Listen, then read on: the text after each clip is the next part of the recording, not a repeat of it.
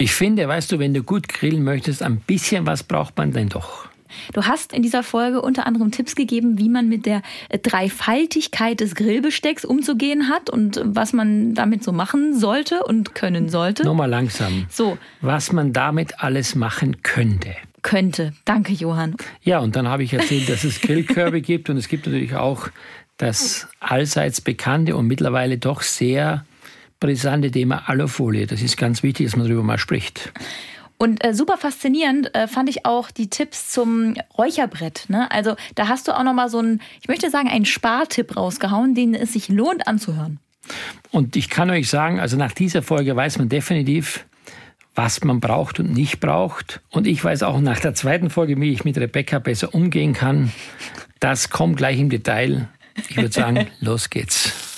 Grillen wie ein Promi-Koch mit Johann Lafer. Das bin ich, hallo. Mein Name ist Rebecca Rodrian, schönen guten Tag.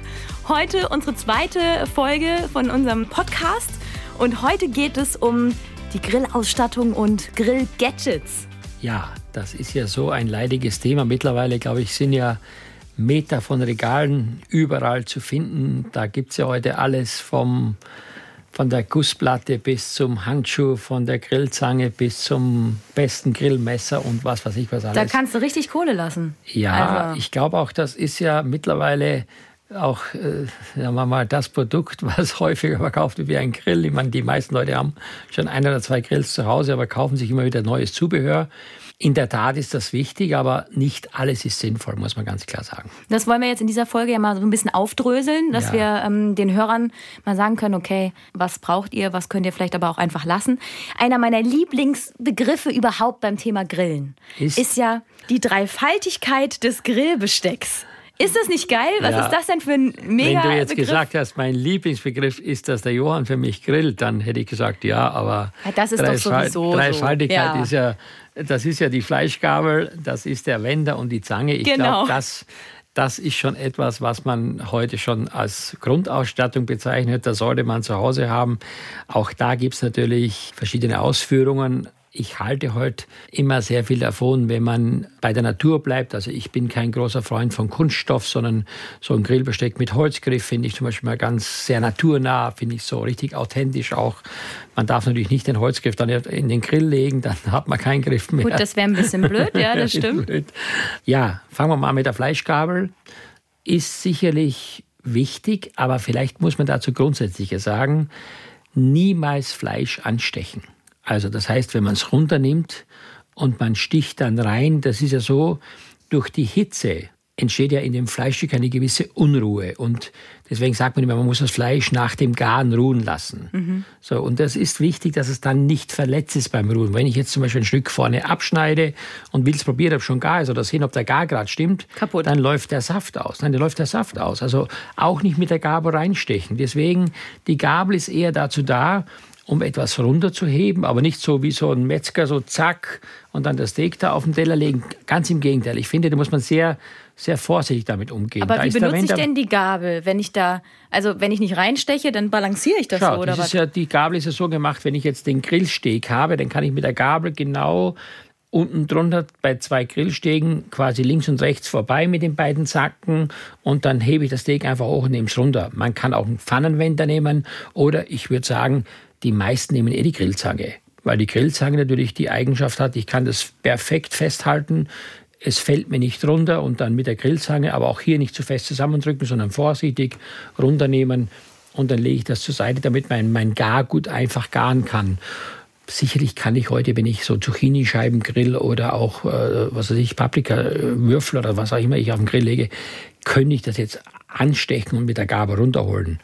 Aber das ist auch sehr mühsam. Dann nehme ich lieber einen Pfannenwender oder ich nehme sogar einen Behälter dafür, in dem ich dann das Gemüse grille. Aber der Pfannenwender kann auch mein normaler Pfannenwender aus der Küche sein, mit dem ich auch Pfannkuchen drehe? Oder brauche ich da auch einen speziellen Grillpfannenwender? Nee, wichtig ist, das muss man schon wissen, wichtig ist ja, dass der einen langen Stiel hat. Mhm. Weil wenn ich ja die, die Hitze des Grills habe und ich habe einen kurzen Stiel und dann muss ich in die Mitte vom Grill etwas runterholen, dann ist ja die Gefahr sehr groß, dass ich äh, durch das Anfassen und wenn ich das nicht sofort treffe, dass mir einfach dann die Hand so heiß wird, dann muss ich einen Handschuh anziehen. Also ratsam ist immer ein sehr langer Stiel, damit ich also von außen drumherum problemlos alles runternehmen kann. So, jetzt haben wir ja über die Dreifaltigkeit des Grillbestecks gesprochen. Fleischgabel haben wir gelernt, nicht reinstechen. Genau. Den Grillwender oder Pfannenwender mit einem langen Griff. Und die Grillzange ist so für dich so das Nonplusultra, höre ich so ein bisschen raus. Ja, ich, ich muss ganz ehrlich sagen, warum? Weil die Zange natürlich äh, die unterschiedlichsten Größen der Produkte problemlos vom Grill nehmen kann. Also ist, ist überhaupt kein Thema, ja. Wenn ich so einen Pfannenwender habe und ich habe so ganz kleine Pilzköpfe, dann tue ich mir schwer, die alle da drauf zu bekommen. Deswegen ist natürlich so eine Pinzette, kann ich zack, zack, zack, die Zange, die Grillzange da, der Pinzette sage ich auch dazu, kann man das problemlos runterbixen. Das ist also überhaupt kein Thema. Ich finde sowieso, dass man das, glaube ich, heute am allermeisten benutzt. Und unmittelbar danach kommen schon die Spieße, weil das hat man mittlerweile auch gelernt, dass man sehr viele kleine Sachen am besten auf einen Spieß drauf macht. Denn dann hat man das schön zusammen, schön kompakt und das kennt ja jeder.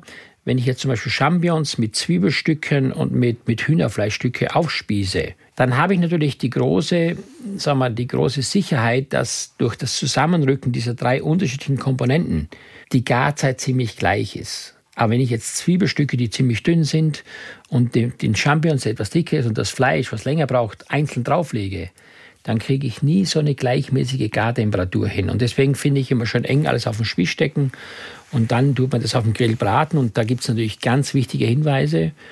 Wenn man heute Spieße verwendet aus Holz, sollte man diese vorher an einem Tag in Wasser einlegen. Sonst fackeln sie ab. Das müssen die Leute einfach wissen. Zahnstocher, egal was aus Holz ist, man sollte das immer einen Tag vorher in Wasser mhm. einlegen. Dann ist es eben so, dass äh, das nicht sofort brennt. Also 24 Stunden vorher, ja, sagst du? also schon früh genug vorher, genau. genau. Ansonsten, wenn du die Metalldinger nimmst, die Metallspieße, die kannst du ja. ja mehrfach verwenden bei denen, aber die werden halt heiß. Ja, das ist das Problem. Das muss man auch dann sagen. Das ist auch immer, was ich beobachte. Wenn ich auf Metallspießen etwas grille, dann äh, serviert man das jemand und dann hat er natürlich ein Problem, das vom Spieß zu bekommen. Also ja, es hat alles Vor- und Nachteile. Da braucht man wieder ein Handtuch, weil so kann man den Spieß hinten nicht anfassen. Da muss man das runterschieben mit einer Gabel oder so. Mega also, nervig. Ja, ist, Mega ner nervig. ist nervig, aber es ist trotzdem so natürlich, der Metallspieß geht nie kaputt. Ich, den kann ich höchstens verlieren. Ich muss ihn nicht einweichen. Und natürlich ist er auch natürlich im Verhältnis zum Holzspieß wesentlich widerstandsfähiger aus Edelstahl. Der nimmt keinen Geschmack an, keinen Geruch an, den kann ich zigmal verwenden. Mhm. Das hat schon Vorteile. In der vergangenen Folge, da haben wir darüber gesprochen, welcher Grill denn äh, der richtige sein kann, wenn man vielleicht gerade auf der Suche ist oder was welcher Grill kann. Da hattest du auch schon mal das Thema Fleischthermometer angesprochen. Mhm. Reden wir über Fleischthermometer. Genau. Brauche ich das? Muss ich dafür Geld ausgeben? Oder sagst du, pff, das geht auch so? Ja, also wenn ich ein Vollprofi bin und schon, äh, was weiß ich, hundertmal ein Steak gegrillt habe so wie und du die Erfahrung bist. habe, dann würde ich sagen, nicht unbedingt. Mhm. Aber wenn ich heute wirklich, und das ist, glaube ich, ein ganz wichtiger Hinweis, eine sogenannte Erwartungshaltung befriedigen möchte oder eine Gelinggarantie vorausschicken möchte, dann sind solche Hilfsmittel wie ein Thermometer wirklich sehr ratsam. Und das kann man an einem Beispiel relativ gut festmachen, ist ein Steak. Ein medium gebratenes Steak, ein rosa gebratenes Rumsteak, sollte in der Mitte ungefähr 55 Grad haben. Nicht mehr und möglichst auch nicht weniger, also plus minus. So, jetzt gibt es da diesen sogenannten Trick, äh, in dem man dann mit den Fingern feststellen kann, wenn man den Daumen mit dem ersten Finger zusammendrückt, dann merkt man, dass es hier also Handballen, wenn man hier auf den Daumenballen drückt, ich mach mal mit, ja. So, dann merkt man, das ist ziemlich weich, ja. Mhm. Das ist ziemlich weich. Also ich müsste auf den Daumenballen drücken und dann gleichzeitig auf das Fleisch und mal überlegen, ob der Widerstand ähnlich ist wie bei meinem Daumen. Und da kann ich nur sagen, das sind mir schon einige Unsicherheitsfaktoren dabei, weil nicht jeder sofort das Gefühl übertragen kann auf das Fleisch oder umgekehrt. Also das kann ein Anhaltspunkt sein. Kann ein Anhaltspunkt sein, kann eine Hilfestellung sein. Wenn ich den Finger daneben nehme, dann merke ich schon, es wird etwas fester. Also dann ist das Fleisch nicht mehr blöd, sondern das Fleisch wird dann schon mehr Richtung so in Richtung Medium, ja. Mhm. Und wenn ich den Ringfinger nehme und dann drauf drücke, das ist eigentlich die Idealvoraussetzung. Das ist dann das, das typische Mediumfleisch und den kleinen Finger mit dem Daumen verbinde und auf den Daumenballen drücke, ist dann, dann ist es wirklich durch. Also dann kannst du das Fleisch auch ein paar Tage noch an der Wand hängen lassen, passiert nichts, weil dann ist es wirklich durch. Ja? Also nochmal ganz kurz, damit das nochmal alle mitmachen können. Also wenn man den Daumen mit dem kleinen Finger zusammenführt und dann auf diesen Bereich unterhalb des Daumens tippelt. Dieser Ballen, ja genau. Dann ist durch, Ringfinger ist Medium. Medium Den Stinkefinger lassen wir weg. Den Zeigefinger und den Daumen, das ist dann, dann weich. schon sehr weich, schon sehr weich. Weiter im Text. Also ja, aber das ist zum Beispiel etwas, was man jetzt machen könnte ohne ein Thermometer. Mhm. So, dann gibt es ja mittlerweile eine Vielzahl von Thermometern, die man ja mit Programmen kaufen kann. Da gibt es ja dann schon voreingestellte Temperaturen, also wo man genau weiß, dann piept es. Es gibt zum Beispiel welche, die sind mit Bluetooth verbunden. Mit du hast so ein Apps. kleines, bei dir so ein kleines Gerät in der Tasche, kannst auch mal weggehen und dann plötzlich piepst, dann weißt du ganz genau, dass du dein Fleisch runternehmen musst. Nur wichtig ist dabei, egal welchen Thermometer man kauft, dass man auch richtig reinsteckt, die Nadel. Nämlich die muss genau in die Mitte vom Fleisch. Also quer im Prinzip, nicht von oben, sondern von der Seite Von der quer Seite. reinstecken. Und wenn dann natürlich die Temperatur ist, dann würde ich sagen, hat man eine Hilfestellung und man hat eine Orientierungshilfe. Aber was ich immer empfehlen würde, ist, ich würde diese Fleischstücke etwas früher runternehmen, weil das Fleisch in der Regel noch nachzieht. Also so ein Medium Steak, 55 Grad, würde ich schon bei 52 Grad runternehmen. Vom Fleischthermometer können wir mal rüberspringen zu was, was mich dann wiederum als Vegetarier äh, interessiert oder sehr interessiert. Es gibt solche ähm, Gemüsegrillkörbe. Ne? Also früher hat man das ja mit Aluschalen. Da sprechen wir, glaube ich, auch noch mal intensiver drüber. Aber äh, es gibt diese Körbe. Was hältst du davon? Ist das aus Metall? Sind die sinnvoll? Brauche ich das oder lassen? Finde ich großartig, weil das sind ja meistens Edelstahlkörbe. Es gibt mittlerweile natürlich auch feuerfeste Tonschalen, ist also das gleiche Prinzip. Aber diese Körbe oder diese Schalen oder Platten, wo man dann drauf kleinteiliges Gemüse grillen kann, das hatte den Vorteil erstmal, ich kann gleichzeitig viele Stücke reinmachen und ich bekomme auch tolle Röstaromen. Denn das kennt ja jeder, wenn ich heute so einen mediterranen Gemüsesalat mache, wo ich Zucchini, wo ich äh, Auberginen und wo ich, äh, was weiß ich, Karotten oder auch äh, Paprika grillen muss und ich schneide die vorher in Würfel dann habe ich ja ein Problem, auf dem Grill diese kleinen Würfel zuzubereiten. Da empfiehlt sich wirklich so einen Gemüsekorb zu haben. Dann tut man vorher ein bisschen Öl reinpinseln, aber ganz wenig, dass mit nicht drunter tropft.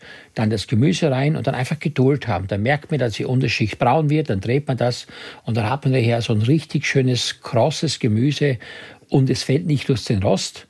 Und ich habe einen großen Vorteil, weil ich, wie gesagt, viel oder große Mengen zubereiten kann und muss immer aufpassen, dass was runterfällt. Das geht sehr gut. Ich habe jetzt Hunger, Johann. Ja, Wenn du da so erzählst, wie man so schön Gemüse anröstet und so, das gefällt mir gut. Das Ja, aber ich meine, das ist ja so, schau, ich meine, das ist ja vielleicht auch ein Punkt, den man heute zwischendurch mal sagen darf. Grillen ist ja mittlerweile von der Vorspeise bis zum Dessert. Meine, Grillen hat sich ja so weiterentwickelt. Das ist ja mittlerweile Volkssport geworden. Und wir haben ja auch in der ersten Folge gehört, dass 75 Prozent der Deutschen regelmäßig grillen. Das ist ja wahnsinnig. Man, ich habe gehört mal, dass nur 27 Prozent der Deutschen regelmäßig kochen. Also da sieht man den Unterschied. Grillen ist populärer denn Kochen. Ganz oft und viel wird natürlich auch nach wie vor die Alu-Grillschale oder auch Alufolie zum Grillen verwendet.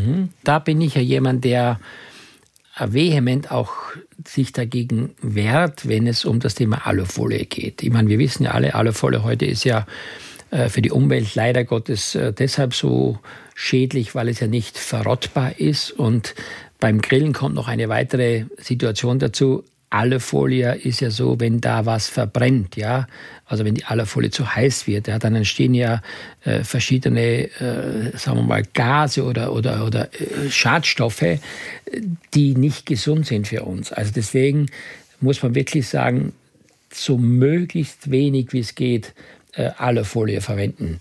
Es gibt ja mittlerweile feuerfeste Schalen, es gibt alles Mögliche an, an, an Edelstahl, es gibt die Gussplatten, es gibt viele andere Dinge, die man einfach heute nehmen kann. Alufolie möglichst nur im äußersten Notfall verwenden, denn das hat ja auch den Vorteil, wenn ich mir so eine feuerfeste Form, Auflaufform oder was auch immer kaufe oder selbst ein Kuchenblech ist ja bestens dafür geeignet, wenn ich das verwende.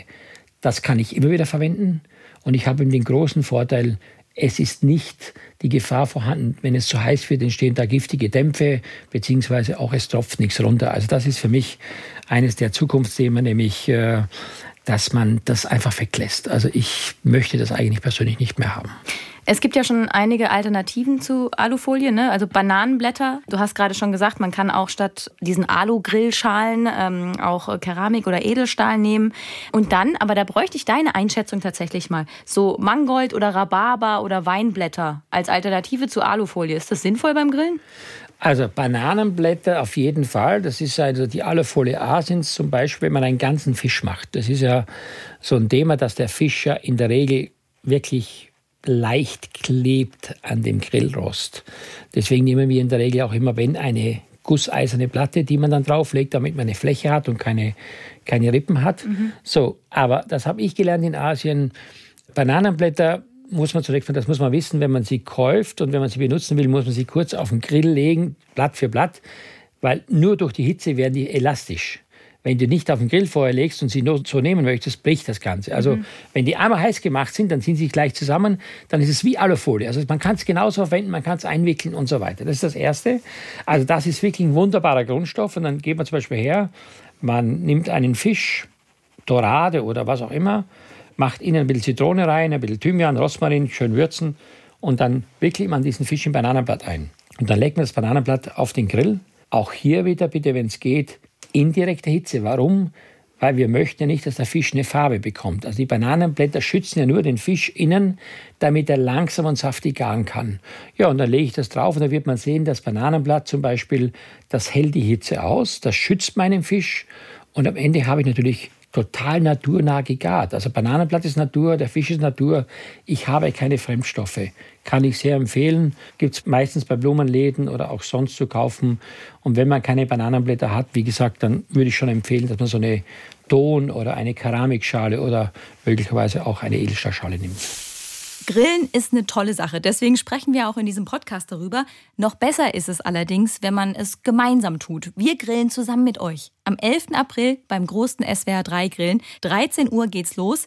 Wir grillen euch vor und jeder vom Video-Livestream auf swr3.de kann interaktiv und synchron mitgrillen. Ein Vier-Gänge-Menü vom Grill kreiert natürlich, ja, von Johann Lafer. Auf den Tisch kommen dann im Laufe des Tages Vorspeise, Zwischengang, Hauptspeise und Dessert. Man hat immer wieder neue Einfälle und mittlerweile ist der Grill ja so fortgeschritten als Zubereitungsgerät. Darauf kann man ja alles machen und die Hörerinnen und Hörer können echt gespannt sein. Es sind mir diesmal ganz witzige Dinge eingefallen. Keine Sorge, jeder Schritt wird ganz genau erklärt. Also auf jeden Fall dabei sein. Das große SWR3-Grillen am 11. April 2021. Die Zutatenliste, die gibt es jetzt auch schon auf swr3.de.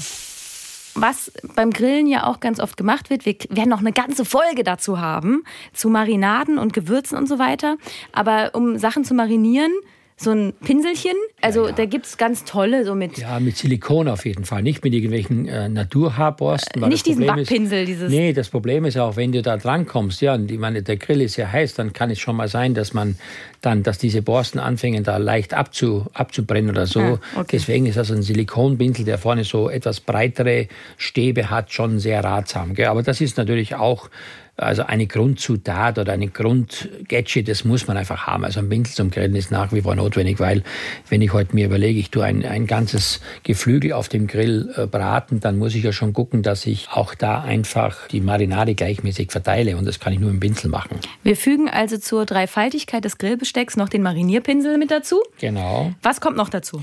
Ja, also das habe ich auch schon öfter angesprochen, nämlich die sogenannte Plancha oder Grillplatte, die ist ja meistens aus Gusseisen. Das ist eine entweder ganz flache Platte oder eine genoppte Platte. Also ich stelle mir mal vor, wir würden jetzt eine Pizza backen. Übrigens finde ich äh, den Grill zum Pizzabacken perfekt, weil man dort tatsächlich durch das, dass man diesen Stein, also diesen Pizzastein oder diese, diese Plancha-Platte vorher vorheizen kann, finde ich das optimal, weil man dann diese wirkliche Unterhitze hat, was man braucht, damit der Pizzateig schnell aufgeht und dann auch schön diese krosse Kruste bekommt. Ja, da gibt es natürlich verschiedene Sachen. Da kann man natürlich äh, alles Mögliche kaufen. Ja, da gibt es auch äh, mittlerweile Töpfe, diese sogenannten Dutch-Ofen. Also Dutch-Ofen. Ja, also Dutch-Ofen, das sind große gusseiserne Töpfe und das Schöne ist ja auch bei den Grills, manchmal mittlerweile gibt es ja Grillroste, die in der Mitte so eine Öffnung haben, wo man das Gitter rausnehmen kann. Und wenn man dann sowas hat, dass der Stein oder auch dieser Dutch-Ofen da richtig reinpasst in der Mitte, dann kann man auf dem Grill zum Beispiel so super ein schönes Gulasch kochen oder auch ein tolles Ragout machen oder Bolognese-Soße machen. Ich sage nur, das hat sich Gott sei Dank so weit entwickelt, auch dank dieser Zubehörteile. Denn früher hat es das alles nicht gegeben. Und wie gesagt, so eine Grillplatte oder so eine Plancha jetzt, äh, das sieht man ja oft, dass man da drauf dann so Meeresfrüchte grillt oder Gemüse, dünne Scheiben, Pilze oder auch mal nur Brot oder man macht sich sein Frühstück darauf. Man tut das leicht einölen mit so einem Papier, mit so einem Küchenpapier, da tut man drauf Spiegeleier grillen oder ein Omelett drauf machen. Also man sieht einfach, dass diese Dinge, diese Grillplatten oder diese Plancha einfach notwendig sind, weil es eben viele Dinge gibt, zum Beispiel Bratkartoffel. Ja, ich finde Bratkartoffel. Auf dem Grill. Ja, Bratkartoffeln leben davon, dass sie schön gebraten sind. Deswegen heißen sie ja Bratkartoffeln. Müssen die Leute sich sowas kaufen? Wenn ich dich jetzt gerade so schwärmen höre von den Bratkartoffeln auf dieser Plancha, dann ist das schon was, wo man sagen kann, das ist eine also grundsätzlich, man kann heute auch grillen, habe ich gesehen, als ich in Kenia war, in einem alten Petroleumfass mit einem Gartenzaun. Das geht auch. Müssen tut erstmal gar keiner was. Also ich kann nur sagen, ich persönlich glaube, nachdem wir ja gehört haben, dass so viele Menschen in Deutschland grillen, dass ja keiner Lust hat, etwas zu machen mit einem nicht guten Ergebnis. Keiner will ja schlecht grillen. Absolut. Und deswegen sage ich das jetzt so, dass ich das Gefühl habe, wenn ich so eine Planscher nehme, ich das mit Öl, also diese Planscher mit Öl einstreiche und dann meine Kartoffelscheiben schön nebeneinander auf die Planscher lege und dann von beiden Seiten richtig schön ja, brate, deswegen heißen sie auch Bratkartoffeln, nicht wie in einer Pfanne, wo die alles reinschmeißen und dann diese Scheiben runternehme, dann ein bisschen Zwiebel drauf mache auf diese Platte mit Speck, nochmal anbrate und das dann schön mische mit frisch gehackter Petersilie, Salz und Pfeffer. Das sind einfach Bratkartoffeln. So, jetzt wird jeder sagen, kann ich in meiner Küche genauso machen in der Bratpfanne und ich kann sie vielleicht auch machen im Backofen mit weniger Fett. Geht auch. Aber, Aber wir haben das Thema Grillen und ich bin dazu da und das ist auch meine, mein persönlicher Wunsch, eben alle Möglichkeiten aufzuzeigen, wie man sinnvoll mit dem Grill umgehen kann. Und das ist so ähnlich wie mit früher mit dem Videorekorder oder mit dem Fernseher. Man kauft sich heute einen Fernseher, dann hat man so ein dickes Anleitungsbuch aber die meisten Leute wissen nur, wo der Aus- und Einknopf ist. Und das ist der große Fehler. Man muss sich heute mit dem Grillen beschäftigen, mit dem Zubehör beschäftigen und dann hat man einfach auch mehr Freude. Also der Weg ist das Ziel. Und wenn ich heute Bratkartoffeln mache für zehn Personen, ist in der Küche eine Pfanne zu wenig. Ich muss erstmal die Küche dreckig machen. Das dauert auch ewig. Auf dem Grill habe ich tatsächlich eine Chance, dass ich auf dieser großen Platte eben viele Kartoffeln gleichzeitig braten kann. Und ich habe nicht die Küche schmutzig gemacht und bin auf jeden Fall auch schneller. Also Daumen hoch für die Planscher? Ja, würde ich, würde ich sagen, ist, ist eine sinnvolle Investition. Auch so, so diese Steingutplatten, weißt du, da gibt es ja verschiedene Platten mittlerweile, die haben auch den Vorteil, das ist vielleicht das Wichtigste, was wir noch sagen müssen, ist, wenn ich so ein Gefäß nehme, muss ich mein Grill nicht sauber machen. Stell dir mal vor, du tust heute als Beispiel deine Garnelen, brätst du auf so einer Plansche oder du brätst in so einer Keramikschale. Du nimmst die Platte runter oder die Schale runter, dann lässt du diese ein bisschen nachziehen, gut würzen. Und dann nehme ich diese Schale, werfe sie in einen Eimer mit kaltem Wasser. Das ist ja meistens ein beschichtetes Material. Das löst sich von alleine. Ich brauche kein Spülmittel, ich brauche keine Spülmaschine. Ich bin ökologisch einwandfrei unterwegs und muss nicht irgendwas wieder wegschütten oder abkratzen oder abschaben. Also das sind auch Dinge, die wir berücksichtigen müssen, weil wir müssen auch ein bisschen gucken, dass wir die Umwelt in Zukunft schonender behandeln. Und solche Dinge, finde ich, machen durchaus Sinn. Und das Wichtigste ist, glaube ich, noch nicht gesagt worden, ist nämlich das Reinigen von Grills. Die meisten Leute haben ja einen Albtraum davor, den Grill richtig sauber zu machen. Der eine sagt ausbrennen lassen, der nächste sagt mit Grillreiniger einsprühen und so weiter und so es fort. Es folgt ein kurzer Exkurs und ja, los geht's. Ja, und ich, ich sage nur, durch diese Schalen habe ich eben den Vorteil, ich stelle sie drauf. Wenn mein Gargut in der Schale fertig ist, nehme ich meine Schale runter und mein Grill ist sauber. Wir haben gerade schon, oder du hast gerade schon das Thema Nachhaltigkeit auch angesprochen. Das ähm, nächste, über was wir sprechen möchten, ist ja was, was rein vom Produkt her nachhaltiger nicht sein könnte, denn es ist aus Holz, das Räucherbrett, die Holzplanke. Ja, das ist ja schon lange äh, bekannt natürlich, dass Holz zum Räuchern äh, hervorragend ist. Wichtig ist dann natürlich, dass man verschiedene Holzsorten erstmal analysiert, nach was schmecken die, für was sind sie geeignet. Zum Beispiel weiß ich, dass Ahorn so eine leicht milde, süßliche Räucheraromatik hat. Das ist gut für Schwein, Geflügel, für Wild und für Fisch. Ich weiß, dass Apfel zum Beispiel, also Apfelholz sehr gut ist für Schwein, für Fisch und Gemüse und für Meeresfrüchte. dann weiß man auch, dass die Buche hat ein sehr kräftiges Räucheraroma. Dann sehr bekannt ist ja auch dieses Hickory-Brett. Da weiß man auch, dass es sehr gut für Rind, für Schwein und für Lamm ist. Und, und das Zedernholzbrett natürlich, das ist zum Beispiel wunderbar zum Räuchern von Fisch. Das so, ist der Klassiker. Der Klassiker. Das Zedernholzbrett, klar. Aber was macht man? Zunächst mal muss man dieses Holzbrett einweichen. Mindestens am Vortag, weil ich meine, wenn ich ein Holz heute trocken auf den Grill lege. Herzlichen Glückwunsch. Ja, dann brennt's. wenn ich es am Vortag einweiche, dann passiert ja Folgendes: Dann ist das Brett ja von Wasser vollgesaugt. Und wenn ich das dann auf den Grillrost lege, dann lasse ich das bewusst unten auf der Unterseite ankokeln, also schön schwarz werden. Und dann sieht man, dass links und rechts des Brettes und auch und vorne und hinten so ein Rauchschwaden aufsteigt. Durch das Verkokeln unten drunter. Aber das Holz kann nicht brennen, weil es nass ist. So. Und dann lege ich in der Mitte drauf den Fisch. Dann umhüllt quasi dieser Rauch meinen Fisch. Ich mache den Deckel drauf und lasse dann den Lachs da drauf, 10 bis 12 Minuten. Und dann zieht dieser Rauch perfekt ein in den Lachs. Und ich kann nur den Leuten sagen, und ich kann euch zu Hause sagen, versucht mal wirklich, selbst zu räuchern, Fisch zu räuchern oder auch etwas vorher zu grillen und dann nur zum Schluss leicht anzuräuchern, damit der Geschmack entsteht. Also das finde ich einzigartig. Das ist überhaupt keine Hexerei. Man muss, wie gesagt, das Brett einweichen, ankokeln lassen, richtig heiß machen den Grill, das Brett direkt auf die Gut legen und dann, wie gesagt, irgendwas drauflegen, den Fisch oder sehr gut schmecken auch so geräucherte Hühnerkeulen zum Beispiel.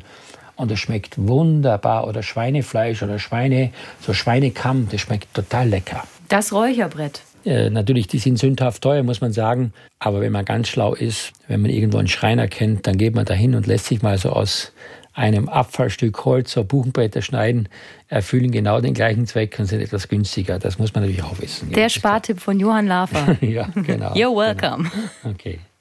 Du hast gerade schon über das Thema Räuchern gesprochen. Es gibt ja auch vermehrt diese Räucherchips äh, genau. oder Späne, die man auch bei einem Gasgrill benutzen kann, für mhm. Leute, die Angst haben, beim Gasgrill genau. nicht das richtige Aroma zu bekommen. Ja, da gibt es ja auch so Behälter. Da kann man zum Beispiel auf der Seite dann dieses, diesen Behälter füllen mit solchen Chips.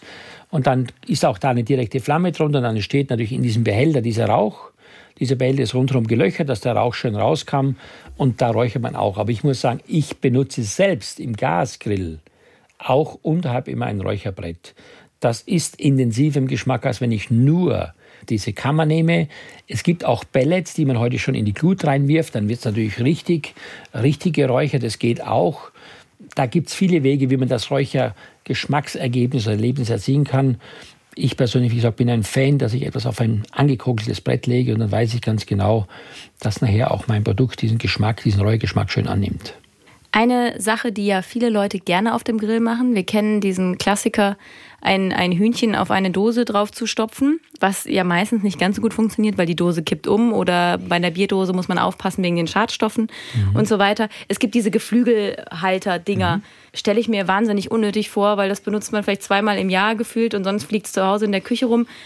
Mm, Hast ja, du da irgendwas? Ja, es ist sicherlich so, dass es wahrscheinlich nicht zu den Gerichten gehört, dass das Hühnchen jede zweite Woche auf dem Grill zubereitet wird. Aber es ist ja so, es gibt zum einen, muss man sagen, es gibt einen Bierdosenhalter, da kann man die Bierdose reinstecken. Das ist ein, ein Edelstahlgestell, wo dann das nicht mehr umfällt. Das gibt's, muss man aber aufpassen, wie gesagt, weil die Dose nicht, die Farbe nicht lebensmittelecht ist von der Bierdose.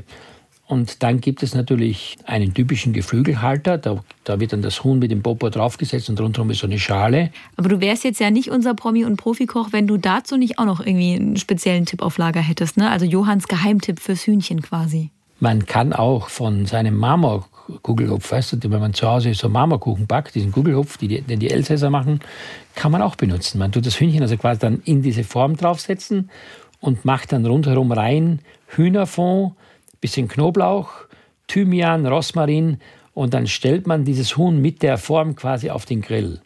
Und ab und zu nimmt man dann etwas Flüssigkeit aus dem unteren Teil und übergießt damit dieses Hähnchen. Und was ist der große Vorteil? Durch das Stehen des Hähnchens wird natürlich das Huhn rundherum gleichmäßig braun und durch die Feuchtigkeit, die unten rausgeht aus der Form von dem Kugelhupf, bleibt das Hühnchen perfekt saftig. Mensch, Jetzt haben alle wieder Hunger. Haben wir noch was Wichtiges vergessen heute, Johann? Nö, ne?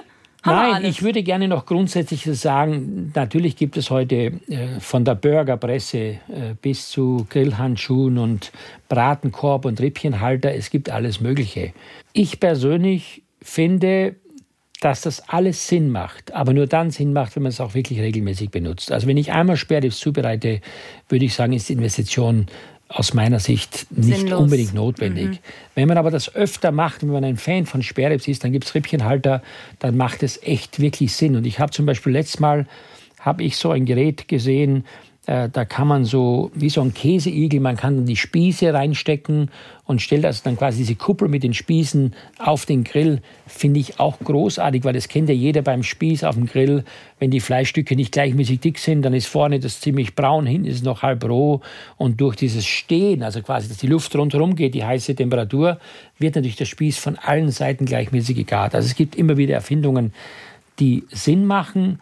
Aber wie gesagt, grundsätzlich, ich würde nur das kaufen, was ich persönlich in meiner großen Vorliebe verwende und was auch regelmäßig zum Einsatz kommt. Und da habe ich vielleicht auch einen grundsätzlichen Tipp mal für euch zu Hause.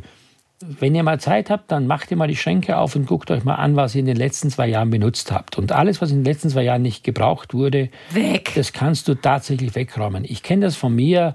Man neigt immer dazu, einen Haufen Zeug zu kaufen und alles Mögliche findest du einfach plötzlich toll im Laden und sagst, das brauche ich noch man muss auch üben. Also es nutzt auch nichts der Hähnchenhalter was, wenn ich nicht das Gefühl habe, wie ich mit der Hitze umgehe. Also das Zusammenspiel aus Mensch, aus dem Produkt, Gerät und aus dem Gefühl ist auch beim Grillen unabdingbar. Ihr könnt uns ja gerne mal schreiben, was ihr für weirde Sachen ihr in euren Küchenschränken gefunden habt. Oder ihr schreibt uns einfach mal so euer äh, Feedback zu dieser Folge heute von äh, Grillen wie ein Promi-Koch mit Johann Laufer. Äh, einfach an die E-Mail-Adresse grillen.swr3.de. Mensch, Johann, ich gucke jetzt auch mal in den Küchenschrank. Ja, äh, ich habe eigentlich vergessen zu fragen, nachdem ich dich schon mal gefragt habe in der ersten Folge, du wolltest mir sagen, welche Grillutensilien du in deiner Handtasche hast. Ja, das erzähle ich vielleicht ähm, in zwei Wochen wieder, wenn die nächste Folge rauskommt, was in meiner Handtasche ist. Ne? Bis dann. Ja, ich bin mal gespannt, vielleicht noch die Bratwurst vom letzten Jahr. Oh, wer weiß. Grillen wie ein Promi-Koch mit Johann Lafer. Der Podcast zum großen SWR3-Grillen. Alle 14 Tage neu. Überall da, wo es Podcasts gibt.